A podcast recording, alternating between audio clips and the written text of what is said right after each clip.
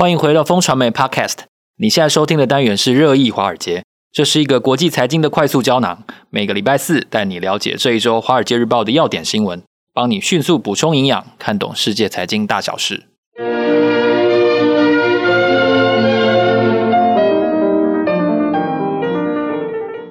嗨，各位听众朋友，大家好，今天是二零二二年十二月一号。哦，今年已经走到最后一个月了。我是风传媒的财经中心主任周启源，坐在我身边的是好朋友志杰哥。嗨，大家好，我们是金牛帮帮忙导读电子报的共同作者，今天要在这里为大家导读几则《华尔街日报》的重点要闻。呃，首先最重要的就是呢，中国各地的主要城市都出现了。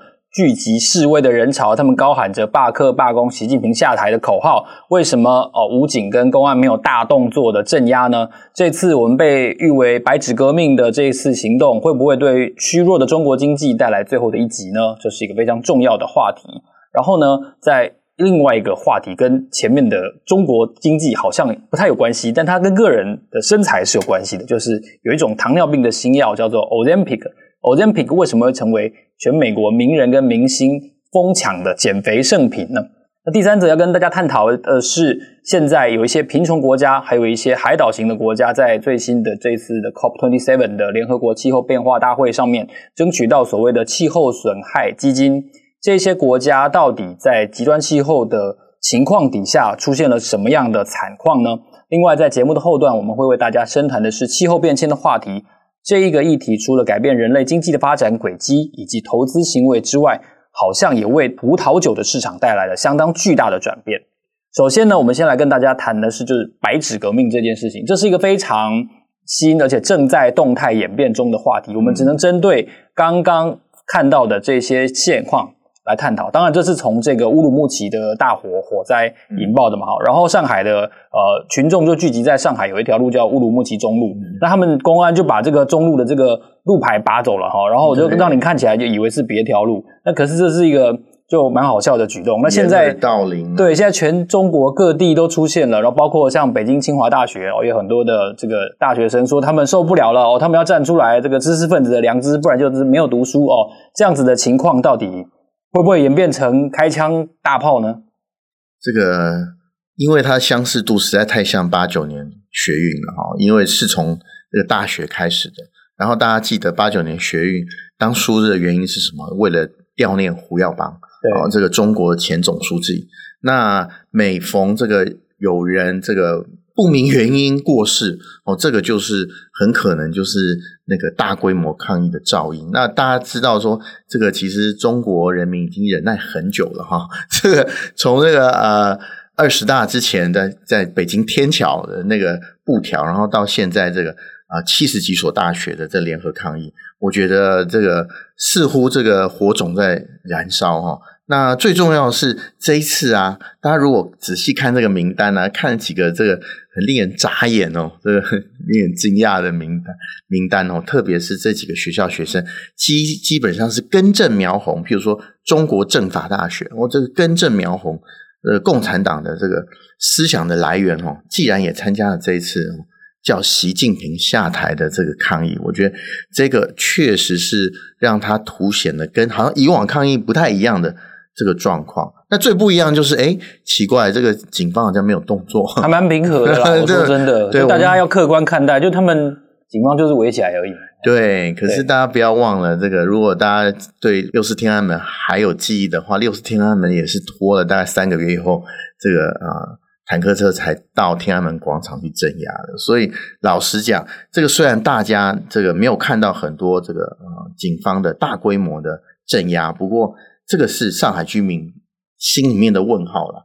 就《华尔街日报》报道，他说，这个很多上海居民困惑，就是说，哎，奇怪了，这么激烈言辞，共产党都下台了，习近平都下，两个大不会，既然主主管这个部门没有更积极的行动哦，为何连这个习近平下台这么大不会的言论都出了，然后公安部门相对安静？这个大家都觉得哦，这个可能是风雨前的宁静，然后哎，这个讲的比比以前天安门的时候稍微稍微激烈一点哦。以前以前还说说就是说什么哦，要民主要什么？真的，然后以前讲，我记得这个好像没有说共共产党下台，是八九年学运的时候，小小弟正好是大学生，正好是有参加后来的一九九零年的这个我们的这个啊、中正庙学运，小弟有参加了。哦、那时候呢，确实没有喊出这么激烈的这个口号哈。哦那现在是不是这个中国警方是在这个严阵以待呢？老实讲，我们现在看到有一些讯息出来了，就上海地铁，他开始检查这个大家的手机，随机检查，然后看你的微信有没有到这个乌鲁木齐中路去，哦，是不是肇事分子？我从来不在微信讲敏感话题啊，那是你在台湾，你不需要。我在大陆，我在大陆，我跟你讲，哦、我在大陆，我朋友跟我说，嗯，我三个字绝对不能讲，是吗？就是台独新疆法轮功。哦、他说：“不管你在哪里，两个小时内一定。”那是以前，那是没有健康码时代。现在健康码你到哪里？现在健康码更厉害了。对呀、啊，不过这个就是大家现在看到的，好像风声鹤唳中啊，好像似乎有些肃杀的气氛在酝酿了。我觉得这个呃结果是怎么样，现在不知道。不过呢，有一个非常肯定的状况，就是现在一定是个拐点了。我觉得这个拐点一定是这个啊、在这次抗议之后一定会出现。那有两个可能状况就更紧哦，大家就测试这个中国政府，就测试中国人民的耐心哦。这个群众就跟政府可能会对撞。我觉得如果他往更紧的那方面走的话，如果他往松的话，老实讲是比较好的状况，就是说哦，中国经济可能逐步解封，或者是他慢慢默默的把他之前颁布的二十条这个解封的东西逐渐。的实施，我觉得这个也是可能的状况。不过呢，在这之前呢，今天的新闻呢，我们今天录的时候，我们就看到那个美国驻中国领事馆现在已经发出紧急声明了，希望美国公民在中国的美国公民至少要准备十四天的生活物资啊！这个是不是风声鹤唳的象征啊？这个听起来还蛮恐怖的。这个不过呢，这个。昨天我看到恒指的状况，其实还算是开盘的时候跌了四趴，可是尾盘有拉起来了。这个老实讲，呃，股市是很灵敏的，非常敏感的这个侦测器。那以恒指的状况来看，似乎好像，哎，习近平现在还没什么动作哈。那大家都关心这个。万一有这个呃火车对撞的时候，会不会对已经非常虚弱中国经济产生影响？特别是十月，我们看到传统的旺季，这个中国的啊、出口竟然比去年还衰退，这个是其实还蛮大的警讯。不过就这个啊、资本市场来说的话，其实现在最好消息是什么？这大家都知道，怎么讲？没有一个好消息，对吧？唯一的好消息是什么？啊，就跌深了。哦，这个当这个阿里巴巴跌了快八八成的时候，这是其实有一些买盘蠢蠢欲动。你看它也没破前低啦。哦，那不过这个资本市场是 another story 啊。我们看这个白纸革命到底会怎么发展哦？其实哦，大家一定要非常关注这个事情。那二零二三年或是二零二二年底会不会变成一九八九年？哦，这个。如果是答案是是的话，我相信就有一场风暴哈在前面等着我们了。没有，我以前问我大陆朋友，其实很多都不知道一九八九年到底发生了什么啊。对，他们只知道好像就是有一些动乱之类，他们只知道动乱。对对，但他们不知道到底是为什么动乱。那但是你被定义成动乱的时候，其实就没什么好讲的。就他们说的好像对对于普世价值来说也不是呃不可谈的事情，但如果你被定义成动乱，好像就是不对的。真的。对，这个，而且我觉得，呃，有一个长期居住在中国台商，昨天有跟我说，大家不知道吗？哎，这这现在抗议的人都是二十一世纪才出生的，可是六个人抚养长大的啊，哦，这个外公外婆、爷爷奶奶跟爸爸妈妈，嗯、可是在掌心肉啊，只有一胎化，万一他们发生什么事情，那可是天大地大的事情。跟一九八九年学运就是不一样，我觉得这个其实可以让大家关注一下的。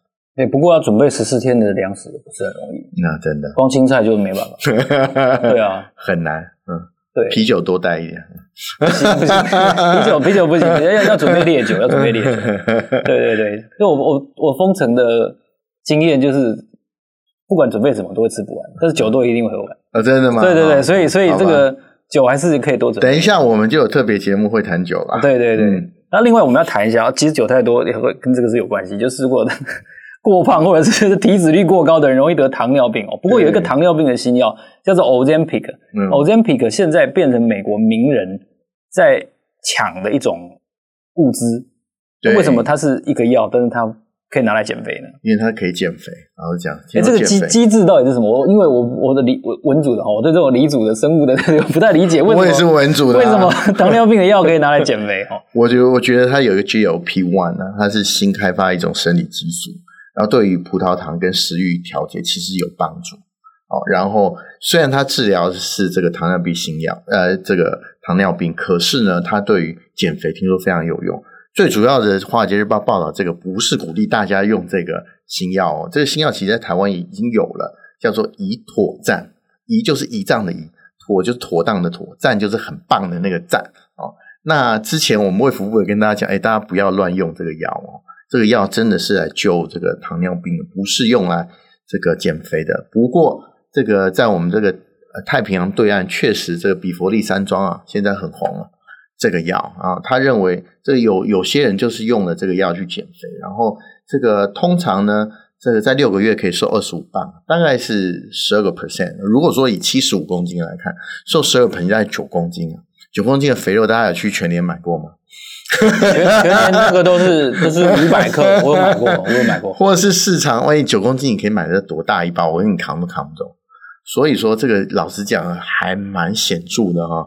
如果说这个有一个药，虽然我现在不不这么需要减肥，不过我相信很多人需要减肥，特别是这个我们最近常上新闻的这个世界首富叫做马斯克，之前被他拍到那个臃肿胖胖的白胖的身躯哈，他现在也用类似这种药，就是 GLP-1 这个药，然后他用的是另外一款叫 Wegovy。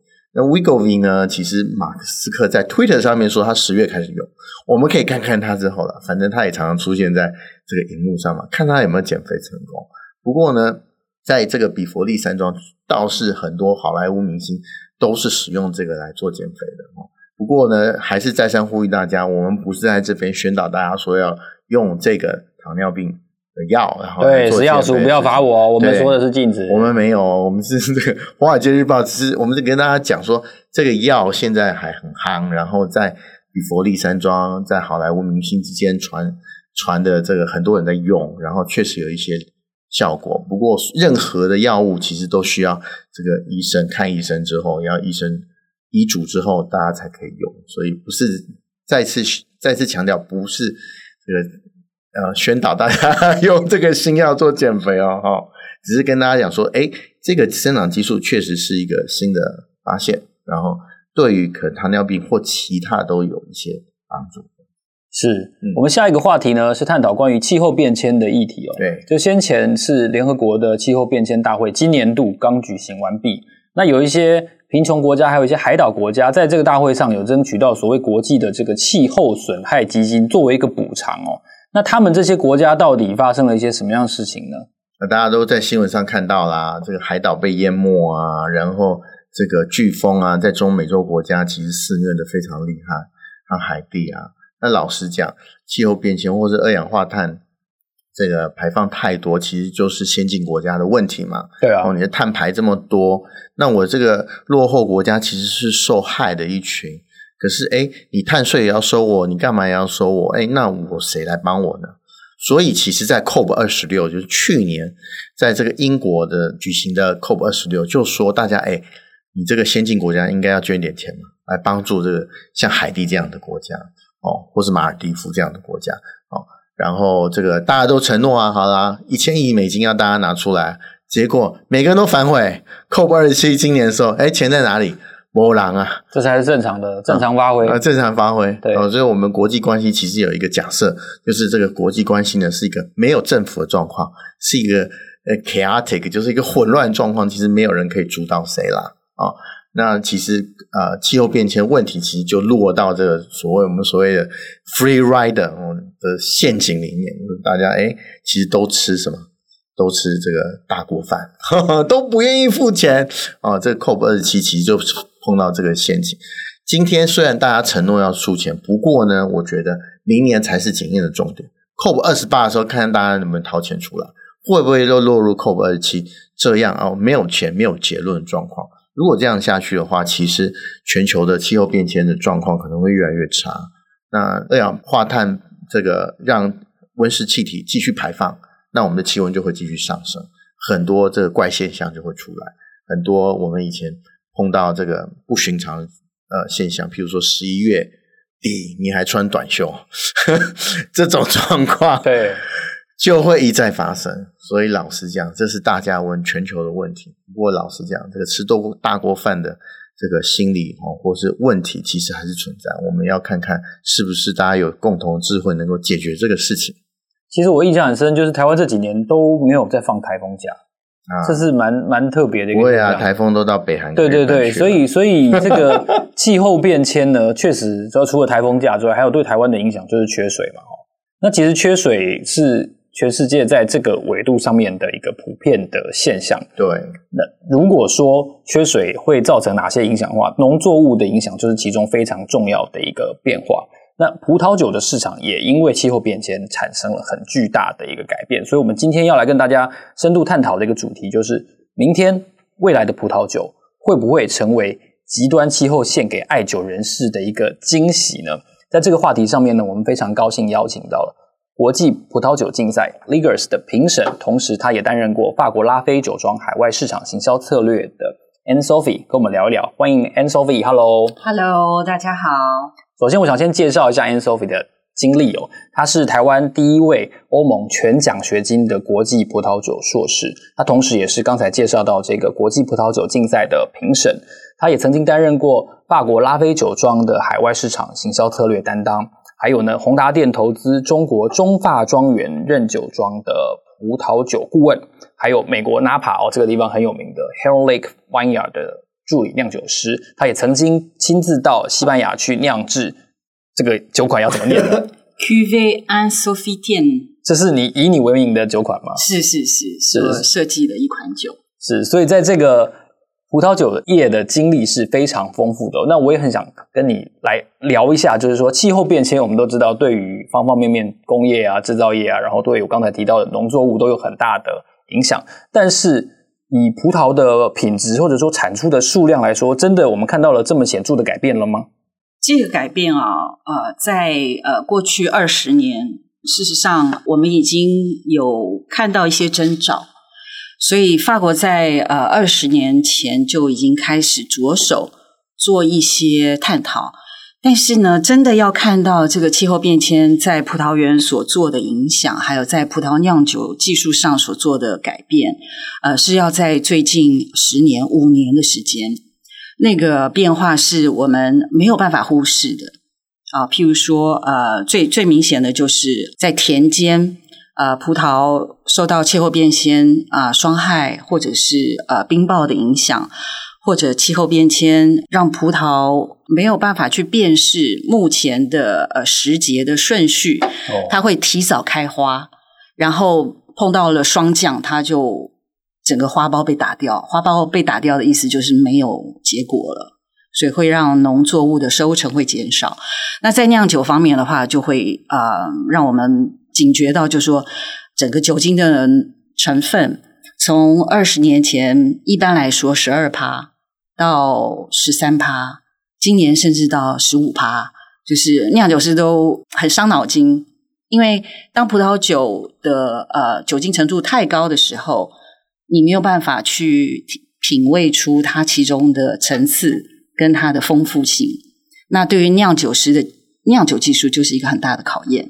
哦，所以以前最呃，应该说在你入行的时候，它的酒精浓度是百分之十二，因为我现在看到大概都百分之十三点五。还有，甚至还有看到十四的，是是是，那就代表你是最近才开始喝酒的。呃、对，所以所以它的这个酒精浓度是跟我们收成的好坏跟多寡是有一个直接关系的。是因为呃，酒精成分是从葡萄的里面的糖分所来的。当糖分因为光合作用受到很强而且长时间的日光曝晒之下，它的呃光合作用的作用就会让糖分增加。那我们在风味或者说大家最关心的价格上面，它对价格造成什么影响？是越来越贵，因为收的少，是因为这样子吗？越来越贵的原因是因为品质好的葡萄酒将会越来越稀少。是。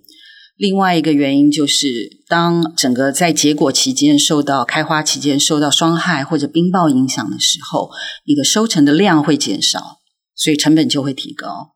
那我们在产区上面哦，其实我们都知道法国有很多很厉害的产区哦。那像我们我们老板自己就很很懂得品味葡萄酒哦，我想认识他。对对对，这些产区会不会也因为比如说呃某些地方特别变得干燥，或者说某些地方变得特别潮湿，所以它的风味会有点跑掉了？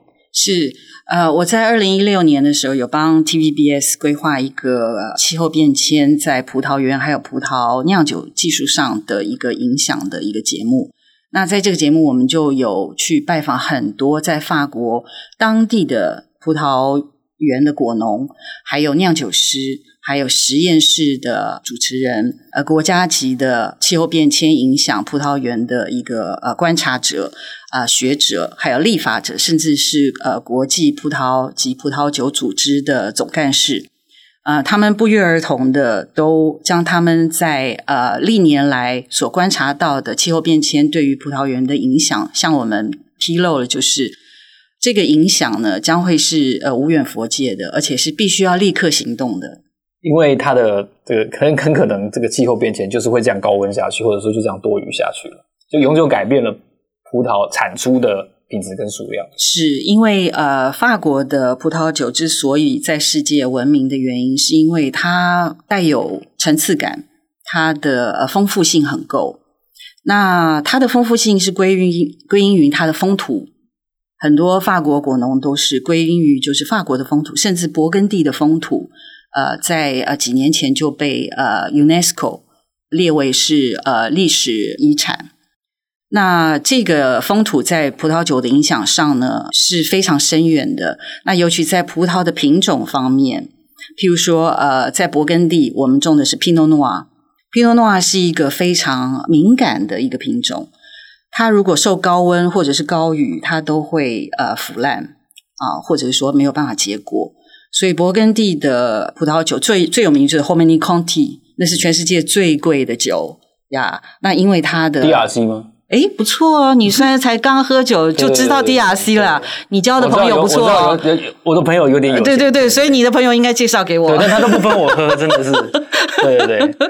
呃，所以它的量产呢就会减少。那呃，甚至呢就会有果农开始很担心，以后 Pinot Noir 在勃艮第这块地上就没办法产出呃像以往一样优质的葡萄来酿酒。所以呢，我不知道，就是大家有没有听说，就是在北海道有一个法国酿酒师被挖去那边去帮他们种黑皮诺、皮诺诺啊。去北海道？去北海道？哎，北海道大概是北纬五十七度左右。那我们一般的神话的葡萄酒的地带是在北纬四十到五十度。那法国的纬度就是天之骄子，就是四十二度到五十度。所以是为什么法国的葡萄酒的风味会这么好的原因，在这边先天就已经风土就已经决定了。呀，所以他们呃现在想说，哎，我是不是可以把我这个国宝级的品种带到国外去酿？这样在气候变迁的灾灾难之下，我至少可以保留啊、呃、我这个品种的它的原生的风味。那另外一种可能就是法国政府现在在想说，如果这个品种没有办法适应当地的环境变化，我是不是可以去新发掘一些品种？对啊，对啊，对啊，来适应这个环境的变化。那平常我们的印象是勃艮第就是黑皮诺，皮诺诺啊。当皮诺诺已经不再适合，我们换了一个，譬如说我们说 Cabernet Franc，一个完全不一样的品种，然后我们要把它跟勃艮第连在一起的时候，这个风土 AOC 的制度就会被破坏呀。因为 AOC 的制度完全就是根据它的品种、它的呃栽种、酿酒的流程、程序方式来制定的，因此它的影响会很深远。是我们看到您有一段经历，但让我非常感兴趣，就是说您曾经任职过这个拉菲酒庄哦，就拉菲这个是一个很传奇的品牌哦。那我当然也没喝过，但是我就很好奇，就是说您在拉菲酒庄的时候，有没有一些帮忙接待贵宾贵宾的一些经历？是是，呃，我在拉菲的时候很荣幸有呃中国的二把手，当时的二把手吴邦国，他因为到欧洲开会，就坚持一定要。把开会的行程挪开来，特别安排一个行程到拉菲去拜访，这样。还有一个就是呃，因为拉菲在中国实在是太受欢迎了，主要是他们的政治人物都喝呀，所以就变成呃市井小民都想要尝一尝，甚至是说心腹阶级八二年的拉菲呀，yeah, 那我们就说，在中国喝的拉菲啊，比在拉菲出产的拉菲还要多个一百倍。这个我知道，茅台也是啊。啊，上次有讲到，茅台对对对，所以呢，就有一天呢，就有一团就是贵妇团到了拉菲的酒庄去拜访，啊，就说啊，拿酒出来，我们尝尝。我们就我们的庄园主持人就很精心的准备三款酒，这样。那当他们喝第一杯的时候，啪，他就当场吐出来。你们待客太没诚意了，怎么拿假酒给我们喝呢？啊，我们那个庄园经经理人就很惊讶，假酒，我的庄园怎么会有假酒？后来才知道，原来他们在中国喝的都是假酒，所以当他到庄园喝到真酒的时候，他不习惯那个口味，他觉得说这一定是假的，因为跟我平常喝的不一样。就假酒比较好喝，可以这么说。呃，应该说是风味不一样。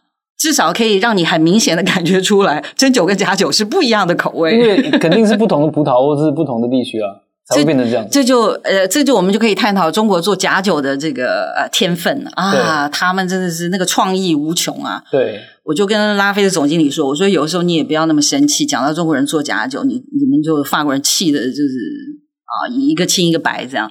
我说你要想想看，人家这么爱你们的酒。你要自己检讨一下，人家做假酒可以做这么认真，你们要考虑，要想清楚，要反省。你们的包装那么难看，所以瓶子上能不能防伪啊？弄弄一些像茅台就有就有这样子。是是，后来的话，呃，我快要离开的那一段期间，他们正在研究在酒瓶上能够打一个标记，镭射标记，就是一般人你看不出来的，但是它只要经过一个一个一个仪器，就可以辨识真伪。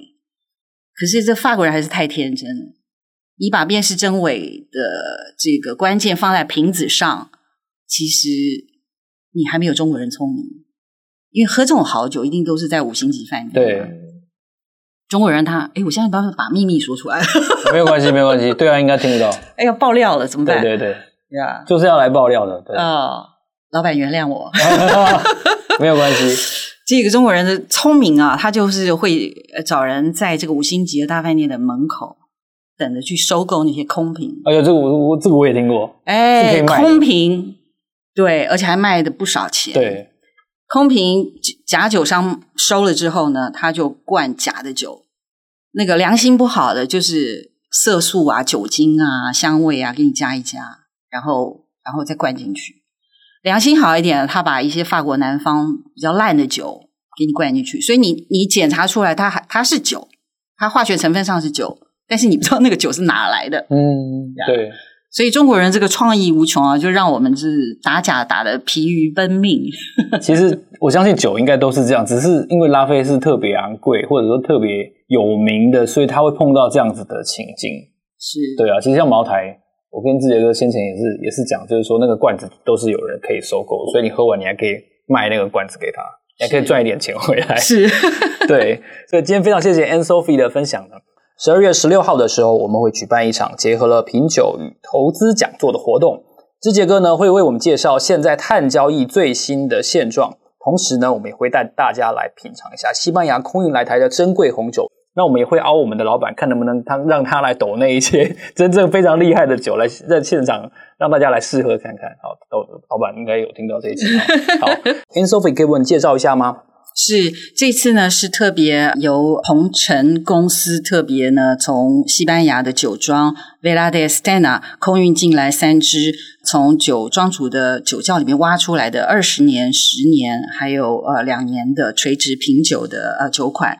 所以非常感谢他们的呃帮忙。